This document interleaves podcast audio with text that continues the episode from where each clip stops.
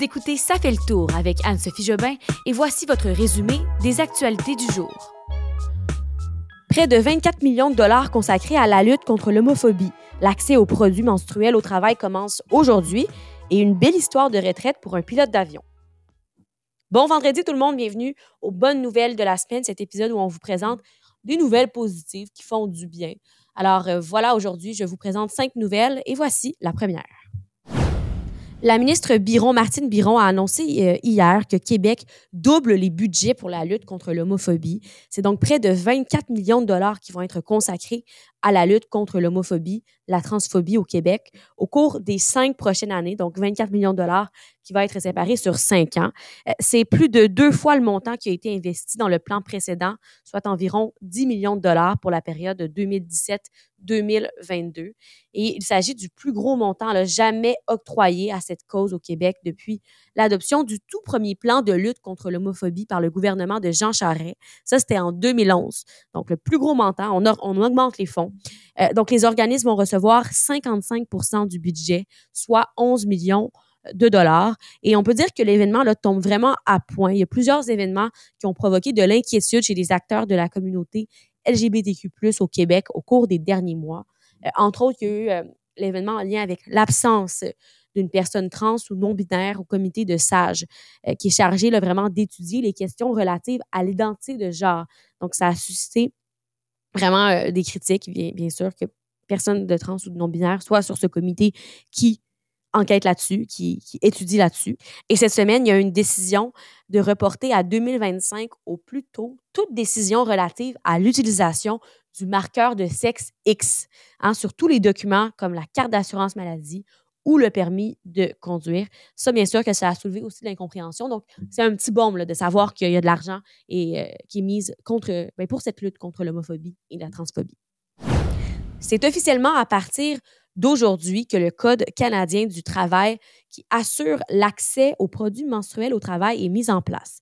Donc, dans le, le communiqué de presse du gouvernement qui est paru en mai, hein, au moment de l'annonce, on peut lire qu'à partir du 15 décembre, aujourd'hui, les produits menstruels comme les serviettes, les tampons, euh, sont tout aussi essentiels que du papier de toilette, que du savon, mais qui ne sont pas considérés comme, comme tels dans la plupart des milieux de travail. C'est pourquoi, en 2021, vraiment, le gouvernement du Canada a dit on s'engage à apporter des changements au Code canadien du travail pour assurer l'accès aux produits menstruels dans tous les milieux de travail qui sont sous la réglementation fédérale. Donc, les compagnies qui vont devoir suivre ce règlement-là, là, euh, ce sont celles qui sont sous la législation fédérale, comme les domaines des transports, des, télécommunications, de la nourriture pour animaux, la fonction publique, bref, services postaux, tout ça.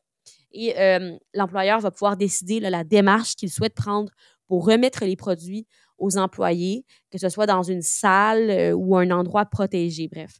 Et euh, ça n'a pas besoin d'être dans la toilette, en gros. Ça peut être ailleurs. Et ça signifie que ça va rendre, euh, on va rendre des, disponible ce qui est serviettes, tampons, pour que toute personne qui en a besoin au travail y ait accès. Alors, quand même une bonne nouvelle, pour, pour les Québécois qui ont besoin de ces produits-là. Une belle histoire, on peut dire insolite, je crois un pilote d'avion québécois qui a effectué son dernier vol cette semaine après 37 ans de carrière et il l'a effectué avec sa fille comme copilote. Alors, euh, le capitaine Jean Castonguay et sa fille Marie-Pierre Castonguay, qui le 11 décembre ont effectué leur dernier vol Toulouse-Montréal. Quand même, 37 ans de carrière, c'est impressionnant. Et euh, c'est comment ça s'est passé en gros, c'est que Jean Castonguay, le pilote, et elle-même ont pu organiser ce vol-là, dire qu'ils allaient le faire ensemble. C'était pas une surprise quand même, mais euh, un beau moment entre le père et la fille. En entrevue ce matin euh, sur les ondes de LCN, j'écoutais justement M. Castonguay qui parlait à quel point c'était euh, c'était un cadeau du ciel hein, de savoir que sa fille poursuivait la même carrière que lui.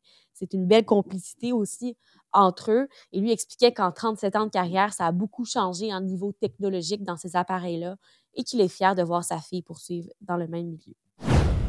Une bonne nouvelle euh, pour les adeptes de hockey. La Ligue provinciale de hockey féminin euh, sur glace, la Ligue junior de l'Ontario, a mis en vente, mais en vente gratuite cette semaine, aujourd'hui, en fait, des billets pour un match d'ouverture euh, à Montréal, à l'Auditorium de Verdun. Et les billets se sont envolés en quelques minutes seulement. Les gens qui ont vraiment là, euh, qui, avaient, qui, ont bien réagi, hein, qui, étaient bien contents de voir des billets gratuits. Et évidemment que ça montre l'engouement de, pour le hockey féminin. C'est une bonne nouvelle. Aussi, parmi les bonnes nouvelles positives, hein, les nouvelles positives de la semaine, c'est une qu'on a déjà abordée cette semaine, mais que je vous rappelle parce qu'elle fait partie de ces bonnes nouvelles. Euh, l'annonce sur la Coupe Mémoriale qui aura bel et bien lieu au Québec, à Rimouski, cette année, en 2025, pardon. Et euh, ben ça, c'est sûr que ça fait qu'il y a des travaux qui vont être nécessaires hein, pour accueillir le nombre important de touristes qui vont se déplacer, le Colisée qui va, qui va être rénové. Le conseil municipal de Rimouski a autorisé des règlements d'emprunt totalisant 4,6 millions de dollars pour l'amélioration du Colisée financière Sun Life.